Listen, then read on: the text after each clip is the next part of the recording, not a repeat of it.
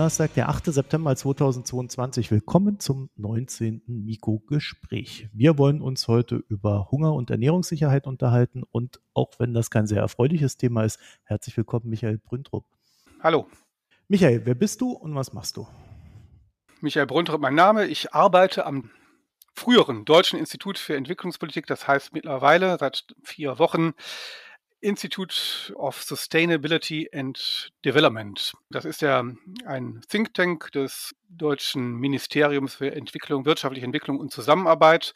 Und ich bin da angestellt als Forscher für Agrar- und Ernährungsfragen mit einem Schwerpunkt Subsahara-Afrika. Wir kennen ja eigentlich alle schon die Antwort auf die Frage, die ich jetzt stellen werde, aber ich stelle sie trotzdem, damit wir so ein bisschen in, in die Thematik reinkommen. Wenn ich jetzt simpel frage, ist die Welt aktuell ausreichend mit Nahrung versorgt? Mhm. Könntest du dann sagen, ja oder nein? Könnte ich sagen, ja. Also die Menge an Nahrungsmitteln, die im Moment vorhanden ist, die reicht aus, um die derzeitige Weltbevölkerung zu ernähren. Und wie kommt es denn dann, dass wir trotzdem in manchen Gegenden Nahrungsmittelmangel haben? Ja, die generelle Verfügbarkeit auf der Welt heißt natürlich nicht, dass das überall verteilt ist. Das ist wie mit dem Geld. Es ist ja auch genug Geld für alle da, aber tatsächlich ist es sehr ungleich verteilt. Und so ist es mit der Nahrung auch. Einmal mit die Nahrung selber ist nicht überall vorhanden. Es gibt durchaus Regionen, da sind die Ernten sehr niedrig gewesen. Der Agrarhandel schafft es nicht, äh, die Produkte äh, zu liefern.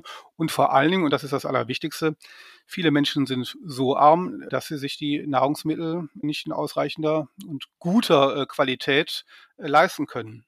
Und das beides spielt zusammen. Das kriegen wir ja mittlerweile hier auch mal wieder in, in Deutschland mit. Die Preise für Nahrungsmittel spielen durchaus eine Rolle, was man sich leisten kann wie gut, wie viel, wie häufig. Und so spielen eben Verfügbarkeit und auch dieser, diese Schwankung an Verfügbarkeit und die Einkommensmöglichkeiten der einzelnen Haushalte spielen zusammen und führen dazu, dass es sowohl bei uns mittlerweile auch wieder Haushalte gibt, die sich nicht gut ernähren oder nicht ausreichend ernähren können. Und in armen Ländern ist das natürlich in einem viel, viel größeren Ausmaß der Fall. Das heißt, in den armen Ländern hat man dann noch zusätzlich das Problem, dass nicht nur nicht Nahrung da ist, sondern die, die dann da ist, äh, wahrscheinlich auch noch eine sehr schlechte Qualität hat. Genau, die hat eine schlechte Qualität. Die Leute ernähren sich zum Teil auch einseitig, äh, weil sie es nicht anders gewohnt sind. Das spielt bei der Ernährung, also gerade nicht bei Hunger als äh, Kalorienversorgung eine Rolle, aber spielt eine Rolle, wenn es darum geht, sich gut ausgewogen zu ernähren, Kinder äh, richtig zu ernähren. Da spielen natürlich äh, Ernährungsgewohnheiten eine große Rolle. Und in armen Ländern ist es auch so, bei uns übernimmt ja im Prinzip für die armen Haushalte der Staat eine wichtige Versorgungsrolle. In Deutschland zum Beispiel äh, durch ähm, Grundsicherung. In anderen Ländern, meinetwegen USA, gibt es auch sogenannte Food Stamps, also äh, Nahrungsmittelmarken, hatten wir früher bei uns auch mal. Und in den ärmeren Ländern gibt es diese Systeme nicht oder nur sehr, sehr rudimentär. Die reichen dann eben nur für eine sehr begrenzte Zahl an Menschen und gerade in den etwas äh, schlechter zugänglichen ländlichen Regionen ist der Staat so gut wie nicht vertreten und äh, kann diese Rolle dann eben auch nicht spielen. Und will sie manchmal auch nicht spielen. Manchmal ist auch genug Geld da und einfach die sozialen Sicherungssysteme äh, funktionieren nicht richtig. Okay, das heißt, das Geld wird dann oben behalten, aber nicht nach unten weitergegeben. Also wenn ich jetzt hier mal nur nach Ägypten schaue, das ist hier eine sehr teiglastige Kost, um es mal so mhm. vorsichtig zu formulieren. Und dann die ärmeren Haushalte, und das sind hier sehr viele, also das sind 50 Prozent äh, der Bevölkerung ist an oder unter der Armutsgrenze. Äh, die können dann subventioniertes Brot kaufen, ne? dieses sogenannte Baladi-Brot. Das sind dann mhm. 0,05 Pfund äh, pro so Brot. Das ist wirklich sehr wenig, aber das wird vom Staat subventioniert. Dann haben wir jetzt hier diesen Effekt gehabt, dass Weizen immer teurer wurde und damit die ohnehin schon klamme Staatskasse immer weiter belastet wurde beim Einkauf dieses Weizens. Sehen wir das dann auch in diesen anderen Ländern? Es gibt einige andere Länder, wo das auch so ist. Sagen wir mal, äh, in Ägypten ist ja nun kein ganz armes Land mehr. Es ist ja ein Middle-Income-Country. Und insofern hat da der Staat äh, schon gewisse Versorgungsaufgaben übernommen. Ich arbeite hauptsächlich in Subsahara-Afrika. Da ist das noch bei weitem nicht so. Der Staat, äh, da ist das, das durchschnittliche Einkommen vielleicht ein Zehntel dessen, was man in Ägypten hat. Und dann kann man sich eben schon vorstellen, dass das Schwierigkeiten hat.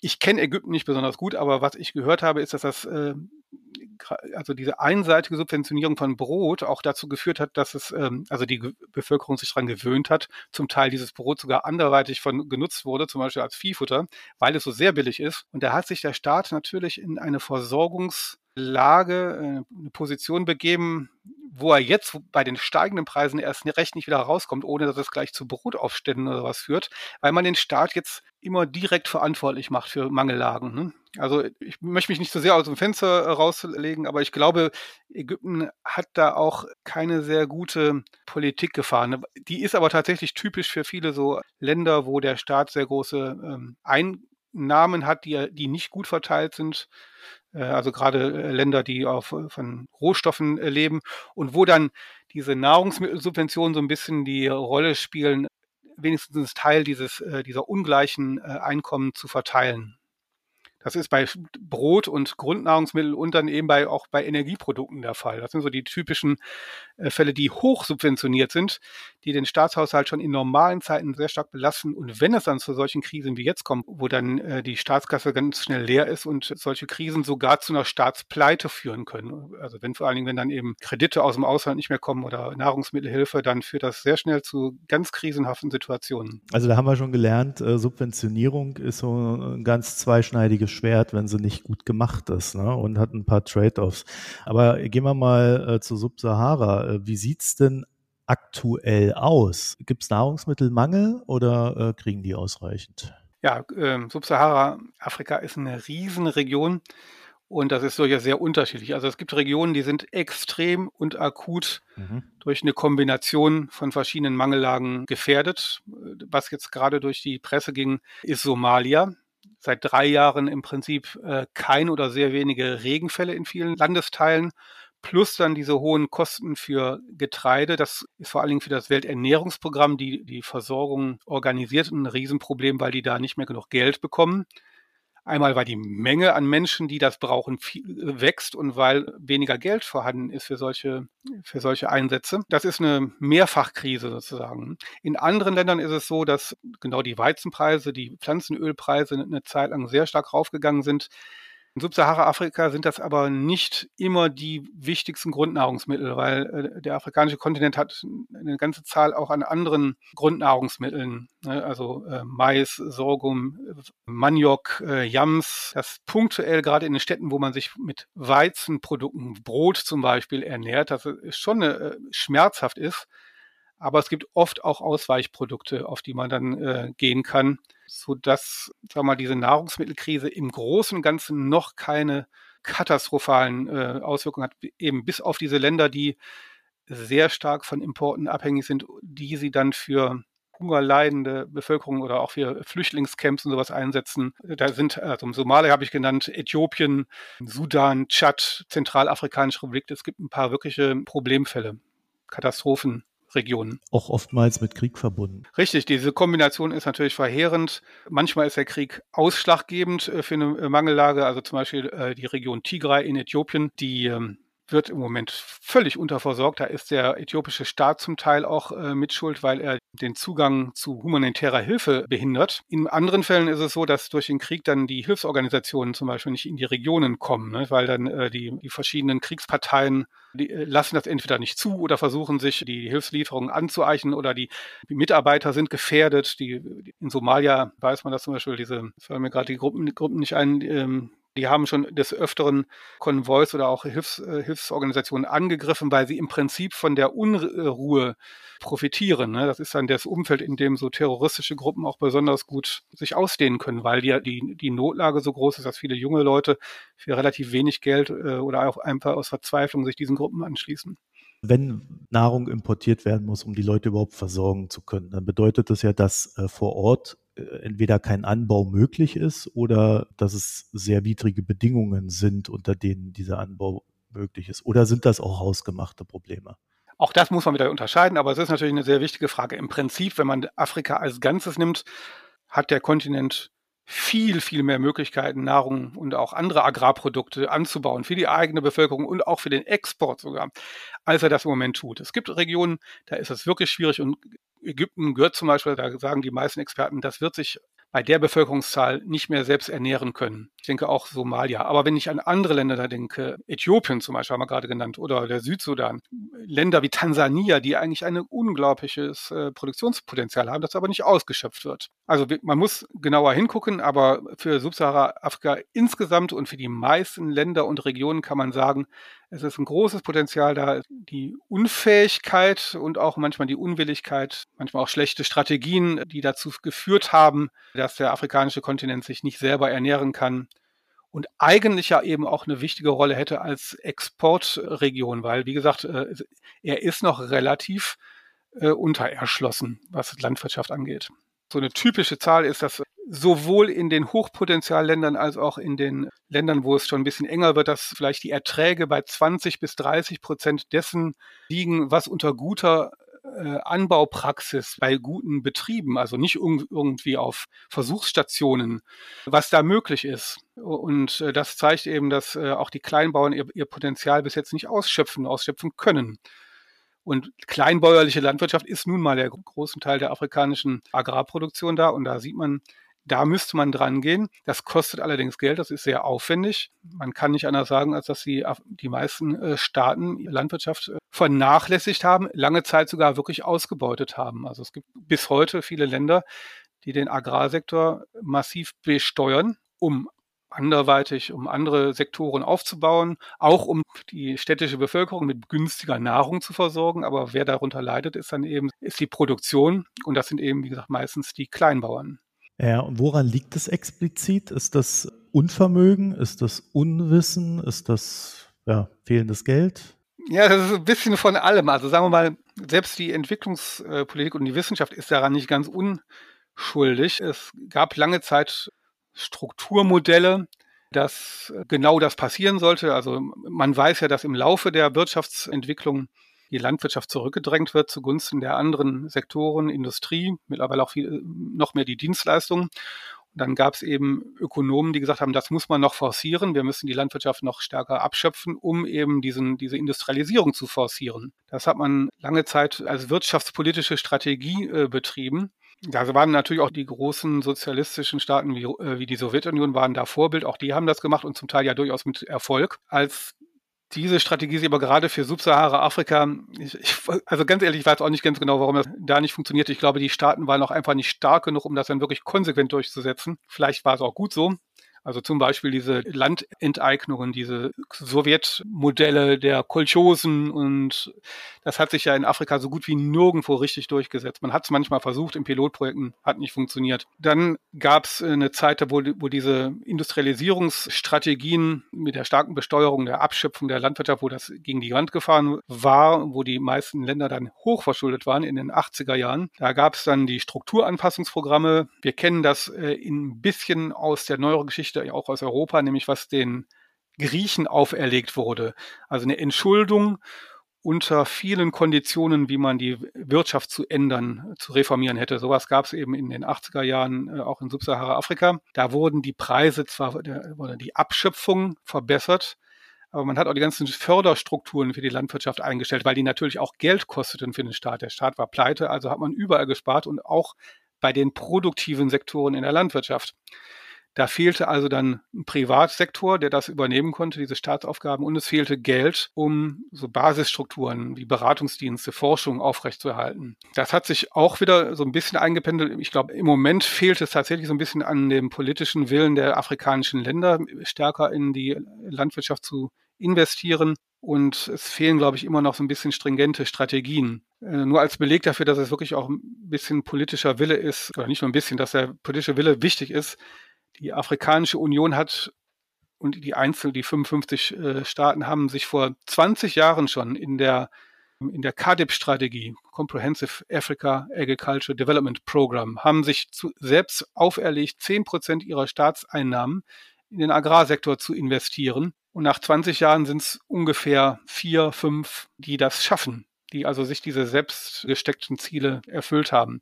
Und das zeigt, dass die afrikanischen Länder schon die Regierungen hinter ihren eigenen Ambitionen und auch dem eigenen Wissen, Willen so ein bisschen zurückfallen. Das hat wieder damit zu tun, dass der ländliche Raum, die Kleinbauern politisch einfach nicht besonders stark sind. Sie können sich nicht durchsetzen. Es gibt natürlich auch in diesen Ländern immer ganz viele andere Prioritäten. Ne? Der Gesundheitssektor, der Bildungssektor, der Infrastrukturaufbau. Also ich, ich will es mir auch nicht zu einfach machen, aber wie gesagt, diese Zahl, dass die ihre selbstgesteckten Ziele äh, nicht erreichen, zeigt so ein bisschen, dass dieser Bereich stärker vernachlässigt ist als andere. Das hat ja aber dann zur Folge, dass alles, was man nicht selber an Nahrung produzieren kann oder an Nahrungsmitteln äh, erzeugen kann, dass man diese wiederum woanders einkaufen muss. Das heißt, man macht sich abhängig vom Weltmarkt. Das ist richtig. Wobei ich persönlich bin kein Befürworter einer so, so einer Autarkie-Strategie. Das heißt, zu sagen, wir müssen möglichst alles, was wir essen oder konsumieren, auch selber produzieren. Ich bin durchaus stärker diesem Modell zugeneigt zu sagen, wir müssen die Produktion insgesamt steigern, aber es darf auch durchaus etwas in den Export gehen. Wenn man da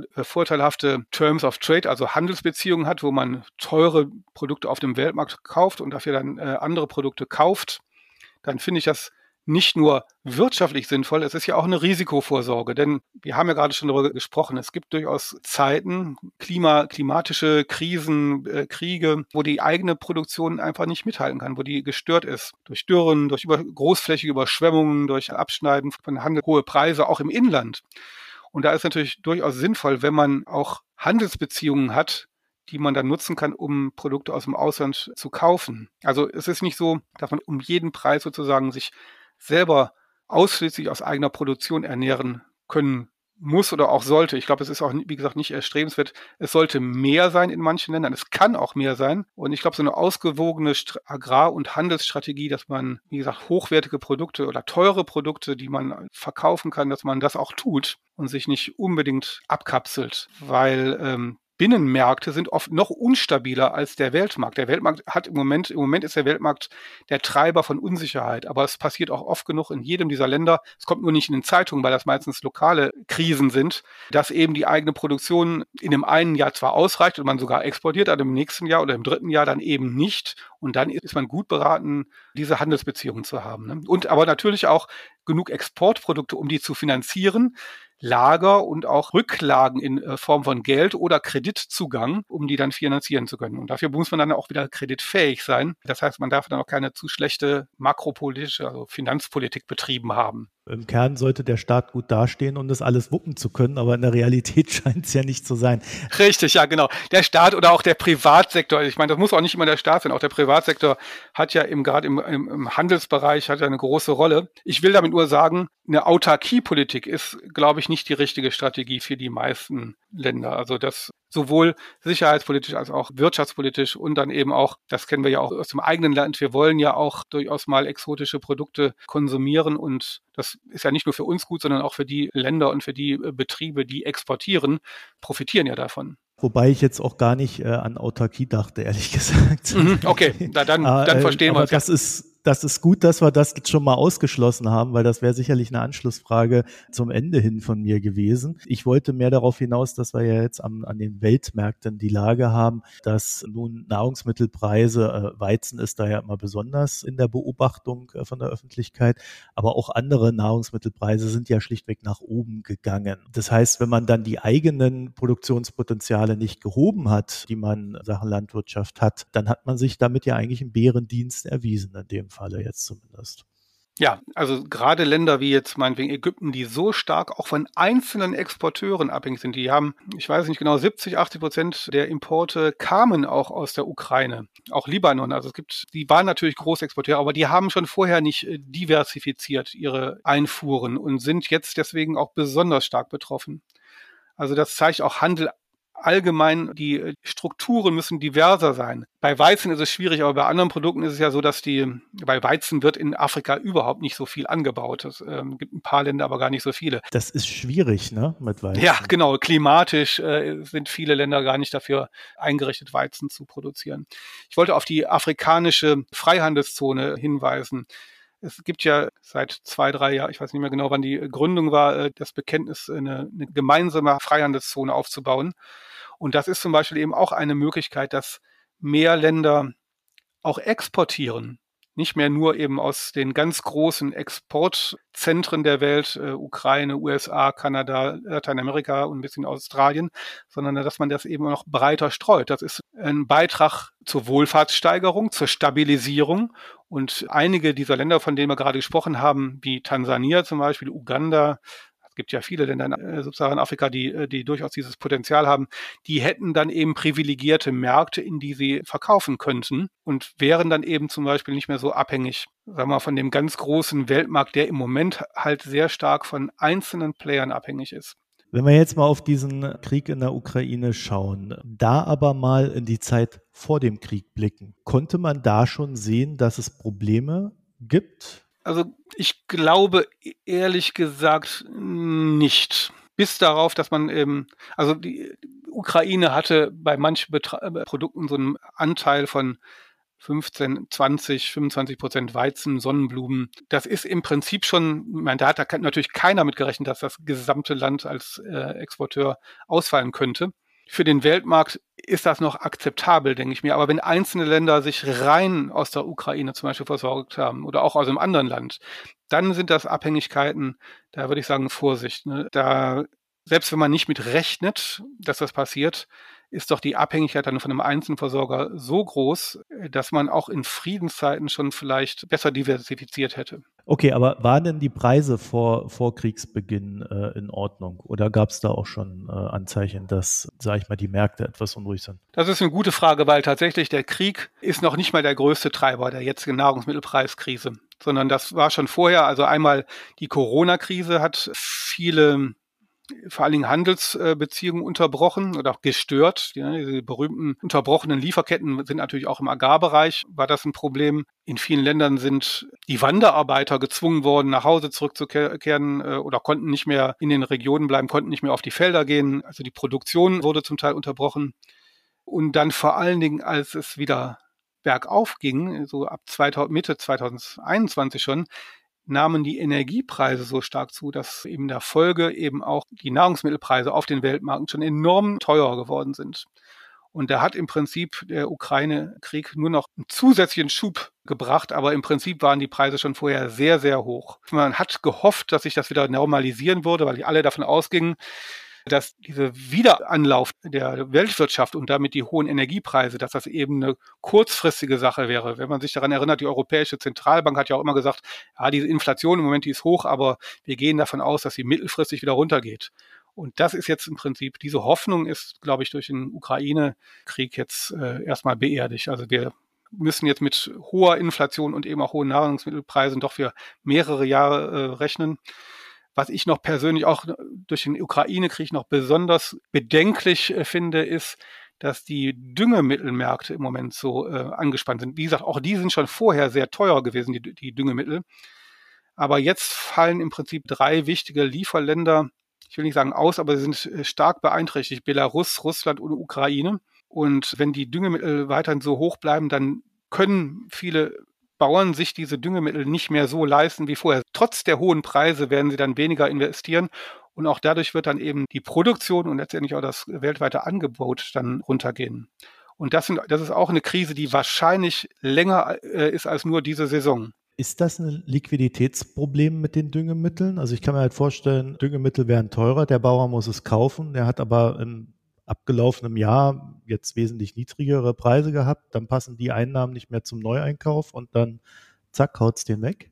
Also es sind mindestens drei verschiedene Probleme. Das einmal ist diese Betriebswirtschaft. Ne? Die Preise sind zwar hoch, aber die Düngemittel sind noch viel teurer geworden. Das wäre schon mal ein Grund, weniger davon einzusetzen. Oder auch auf andere Produkte umzusteigen. Ne? Also zum Beispiel viele Bauern in, äh, liest man jetzt in amerikanischen Ländern, die, also USA, Argentinien, Brasilien, steigen von Mais auf Soja um, weil Soja äh, braucht keine Stickstoffdünger und damit kann man dann Düngemittelkosten reduzieren. Das, das zweite ist die Unsicherheit. Wenn die jetzt durch die sehr, sehr stark unterschiedlichen Einflüsse, die es gibt und die man alle gar nicht so richtig kalkulieren kann, bleibt man natürlich automatisch zurückhalten. Nicht? Wenn zum Beispiel jetzt im Moment die Düngemittelpreise sehr hoch sind und man ordentlich investiert, zum Beispiel in die Weizenproduktion, dann aber nach einem halben Jahr die Weizenpreise in den Keller gehen, dann hat man einen großen Verlust gemacht. Und das weiß keiner so richtig, äh, wie sich die Nahrungsmittelpreise verändern, denn es hängt natürlich auch von der Witterung ab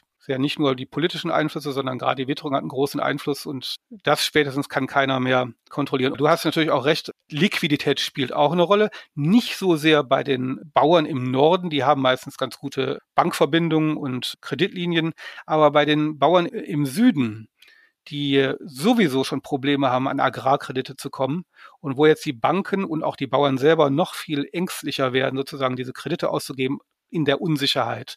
Da wird Liquidität ein ganz großer Faktor. Und das könnte man doch aber seitens, ich sag mal, des Westens, also da, wo mehr Geld liegt, doch recht unkompliziert beheben. Ja, nicht so ganz. Also leider ist es mal wieder so, jetzt müssen wir wieder von der Vernachlässigung der Landwirtschaft sprech sprechen. Schon vorher hatten die meisten afrikanischen Bauern zum Beispiel, da kenne ich mich besonders gut aus, hatten keinen Zugang zu Krediten und zu Agrarkrediten. Das heißt also, die Banken sind es nicht gewohnt, die haben keine Außenstellen, die sind, haben Angst vor der Landwirtschaft, sie erkennen die Sicherheiten der Bauern nicht an, die Bauern selber sind auch zögerlich. Also die Struktur ist schon mal äh, nicht so, als wenn jeder Bauer überhaupt Zugang zu Agrarkrediten hätte. Selbst wenn man jetzt viel Geld in diese Kanäle pumpen würde, würde man die nicht alle erreichen. Es gibt aber tatsächlich jetzt Programme, die Afrikanische Entwicklungsbank oder äh, auch die, diese internationale Allianz versuchen gerade in dem Bereich schon auch zusätzliches Geld in die in den äh, Agrarbereich zu pumpen. Aber wie gesagt, wenn die zugrunde liegenden Strukturen schon nicht so ganz funktionieren, wenn auch die anderer Bereich, wenn viele Bauern noch mit Sorten arbeiten, die auf Dünger gar nicht so gut ansprechen, vor allen Dingen auf größere Düngergaben. Also wenn das ganze Anbausystem da nicht so richtig darauf vorbereitet ist, dann sind die natürlich, haben die auch nicht so viel von höheren Düngergaben. Man müsste das zusammen machen mit Paket, mit verbessertem Saatgut. Saatgut ist auch nicht so schnell irgendwie zu organisieren. Das kann man nicht von einem Tag auf den anderen äh, vermehren. Also da gibt es dann viele strukturelle Probleme, die nicht verhindern, aber schon behindern, dass man das System jetzt wirklich schnell und massiv äh, aufpäppeln kann. Was genau könnte man denn überhaupt tun in der aktuellen Lage? Also was sind jetzt so ganz konkrete Dinge, die zum Beispiel jetzt so eine Bundesregierung auf UN-Ebene oder wie auch immer vorantreiben könnte? Also sinnvoll ist sicherlich zwischen kurz-, mittel-, langfristig zu unterscheiden. Kurzfristig erhebliche Erhöhung der Nahrungsmittelhilfen, äh, gerade in den äh, besonders, wir haben ja schon ein paar Namen äh, genannt von Ländern jetzt auch, da kommen natürlich auch noch andere Länder dazu, auch die man bis jetzt gar nicht auf dem Schirm hatte. Pakistan zum Beispiel, ist ja eigentlich ein Mitteleinkommensland mit einem, die aber jetzt auf einmal mehrere Millionen Menschen zusätzlich versorgen müssen. Also Nahrungsmittelhilfe massiv ausweiten. Das kann in Form von Nahrung sein oder auch Cash-Transfers, nur dass die Ärmsten, die da besonders betroffen sind, sich eben den Kauf auch zu höheren Preisen dann noch leisten können. Ne? Staaten müssen leicht an Kreditlinien kommen. Jetzt ist im Moment durch die, die lange Corona-Krise waren viele Länder sowieso schon, hatten Liquiditäts- und Kreditzugangsprobleme. Da muss man jetzt im Moment einfach großzügig sein und diesen äh, Ländern noch zusätzliche Kredite für diese Notlagen zur Verfügung stellen, auch wenn das finanzstabilitätsmäßig vielleicht nicht so sinnvoll wäre.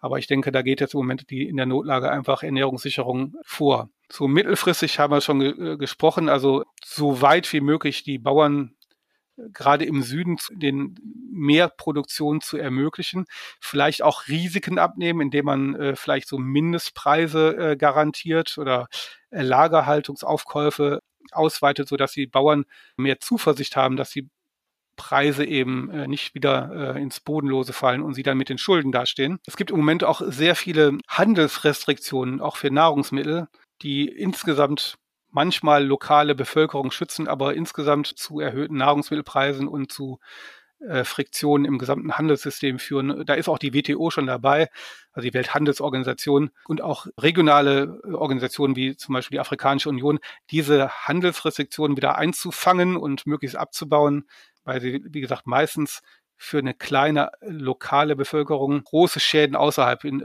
verursachen. Und langfristig muss man tatsächlich die Nahrungsmittelproduktion, den Verlust die Verluste, Verschwendung und sowas vermindern durch Forschung an verbesserten Sorten, die, die Düngung verbessern, dass die Düngemitteleffizienz höher wird, dass die Rotationen, also die Fruchtfolgen mehr stickstoffbindende Pflanzen beinhalten, Leguminosen, Körner, die auch zur menschlichen oder zur tierischen Ernährung dienen. Ich möchte noch drei Dinge die auch im Moment sehr stark in der Diskussion sind, noch anführen. Sehr viele Nahrung geht im Moment in tierische Ernährung.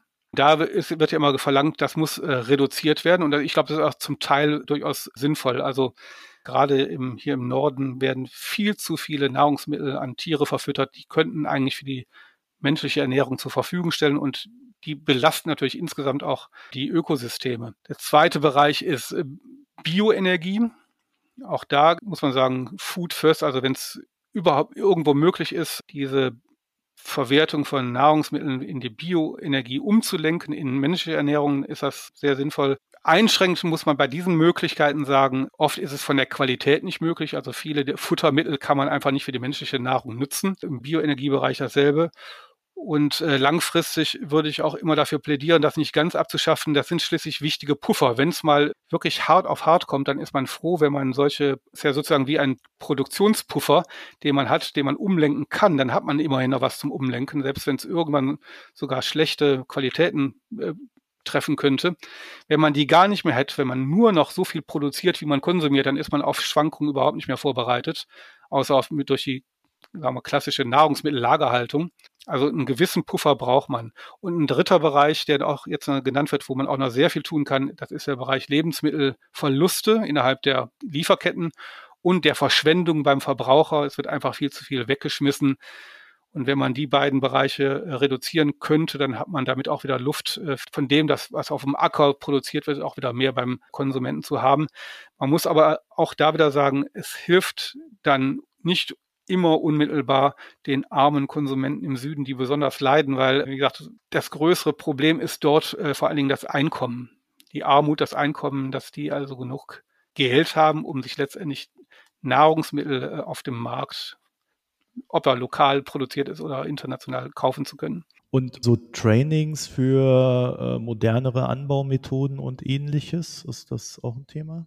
Richtig, das, das gehört tatsächlich dazu. Also wenn ich sage, man muss die Effizienz zum Beispiel der, der Betriebssysteme und der Düngemittel steigern, dann heißt das ja einmal, das ist eine Sache der Forschung, also bessere Sorten, äh, bessere Anbausysteme, aber das heißt auf der anderen Seite natürlich auch, äh, Bauern müssen die übernehmen, sie müssen Beratung äh, bekommen, sie müssen besseres Verständnis entwickeln, sie müssen auch ihr eigenes Wissen einbringen, weil äh, das hat sich auch oft genug gezeigt, dass so Blueprints, also so Gebrauchsanweisungen, die ohne die lokalen Systeme zu kennen, dass das oft nicht genau genug ist und dann für die Bauern im Prinzip nicht anwendbar ist. Also diese Verknüpfung von bäuerlichem Wissen und wissenschaftlichem Wissen, auch das Wissen der Unternehmer, welche Märkte die richtigen sind, das muss alles zusammengeführt werden. Das ist natürlich ein sehr dickes Brett. Wie gesagt, da, da geht es um staatliche Beratungssysteme, aber auch private Beratungssysteme und um die Verknüpfung von Wissenschaft und Beratung, bessere Ausbildung der Bauern, äh, das ist sicherlich ein ganz großer Teil äh, der Lösung. Ohne Bauern, wie gesagt, dass sie sich das wirklich aneignen und an, an ihre eigene Situation anpassen, geht's nicht. Denn, und, und, jeder Bauer hat da wieder ein bisschen andere Konditionen. Der eine ist weiter weg vom Dorf und hat eine guten, hat eine schlechte Zubringerstraße. Der andere liegt direkt an der Straße und kann irgendwie Gemüse am Straßenrand verkaufen. Also es, Situationen sind natürlich auch unglaublich divers. Es ist nicht einfach, dem allen gerecht zu werden. Deswegen sind das sicherlich langfristige äh, Dinge, das kann man nicht kurzfristig ändern.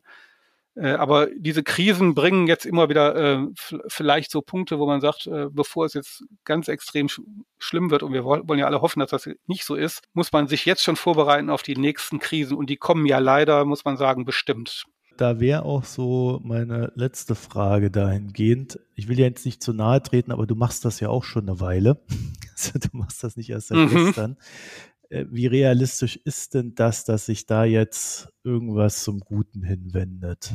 Ja, ich bin gar nicht so ganz unoptimistisch. Es ist natürlich langsam, aber man hat zum Beispiel gesehen, dass schon in den letzten Jahren zum Beispiel die Mitteleinkommensländer schon enorm, wir sprachen gerade von dem politischen Willen, äh, was zu tun, dass sich viel getan hat. Also die gerade in den Mitteleinkommensländern Asien, Lateinamerika hat man viel für die Landwirtschaft getan. Man hat diese Preisbenachteiligung oder diese, diese Strukturbenachteiligung abgebaut. Man hat mehr in aktive Unterstützung der Landwirtschaft gesteckt. Und ich glaube auch, dass in den afrikanischen Ländern das langsam wächst. Wie gesagt, diese, dieses Agrarprogramm ist ja schon 20 Jahre alt. Man könnte daran verzweifeln, dass es nicht mehr gebracht hat, aber ich glaube schon, dass dieses Vorbild sozusagen der Mitteleinkommensländer, auch China ist ein ganz großes Beispiel für die meisten afrikanischen Länder, weil die es geschafft haben, innerhalb von 30 Jahren ähm, die Ernährungsunsicherheit in ihrem Land abzubauen. Das ist ja der, der einmalige große Erfolg. Äh, Vietnam, Bangladesch, die haben das zum Teil nachgemacht. Ähm, es gibt also Beispiele, dass es zu schaffen ist und ich glaube auch mehr und mehr afrikanische Länder tun das. Und letztendlich sind ja die technischen und die organisatorischen und jetzt auch noch die preislichen Möglichkeiten alle da. Man muss sie nur zusammenführen, man muss Geld in die Hand nehmen, man muss auch dem Privatsektor genug Spielraum lassen, sich innerhalb dieses, äh, dieser Möglichkeiten dann auch auszutoben. Und dann bin ich gar nicht so ganz äh, bin, na, ich will nicht sagen unoptimistisch, ich bin schon äh, unpessimistisch, ich bin optimistisch, dass es funktionieren kann und dass das jetzt auch ein Weckruf ist. Das ist jetzt der dritte Weckruf in 15 Jahren. Wie gesagt, ein bisschen hat sich schon getan. Ja, man macht das ja auch nicht auf einmal. Das muss, ist, ähm, muss sich aufbauen, sozusagen. Denn wie gesagt, jeder dieser, jedes dieser armen Länder hat immer auch schwierige Entscheidungen zu treffen, wo es seine Gelder einsetzt. Die Landwirtschaft hat da immer einen schwierigen Stand. Jetzt kommt der Druck von den Konsumenten den städtischen Konsumenten hauptsächlich, die leiden ja am meisten unter den hohen Preisen. Und diesem Druck kann man eigentlich im Moment nur vor allen Dingen dadurch standgeben, dass man mehr Nahrungsmittel äh, produziert. Das heißt, man muss sich zwangsläufig den Produzenten, den Landwirten, den Kleinbauern zuwenden, dem ländlichen Raum, um dieses Problem zu lösen. Also entsteht da auch eine Menge zusätzlicher politischer Wille aus der Krise. Michael Brüntrup, ich danke dir für das Gespräch. Vielen Dank auch für das Interview. Wenn ihr dazu noch ein paar Gedanken habt, www.mikroökonomen.de, da findet ihr äh, den Podcast und ähm, könnt da kommentieren. Und äh, ansonsten freuen wir uns, wenn ihr uns in den sozialen Netzwerken folgt, das verteilt und so weiter und so fort. Dankeschön und bis bald.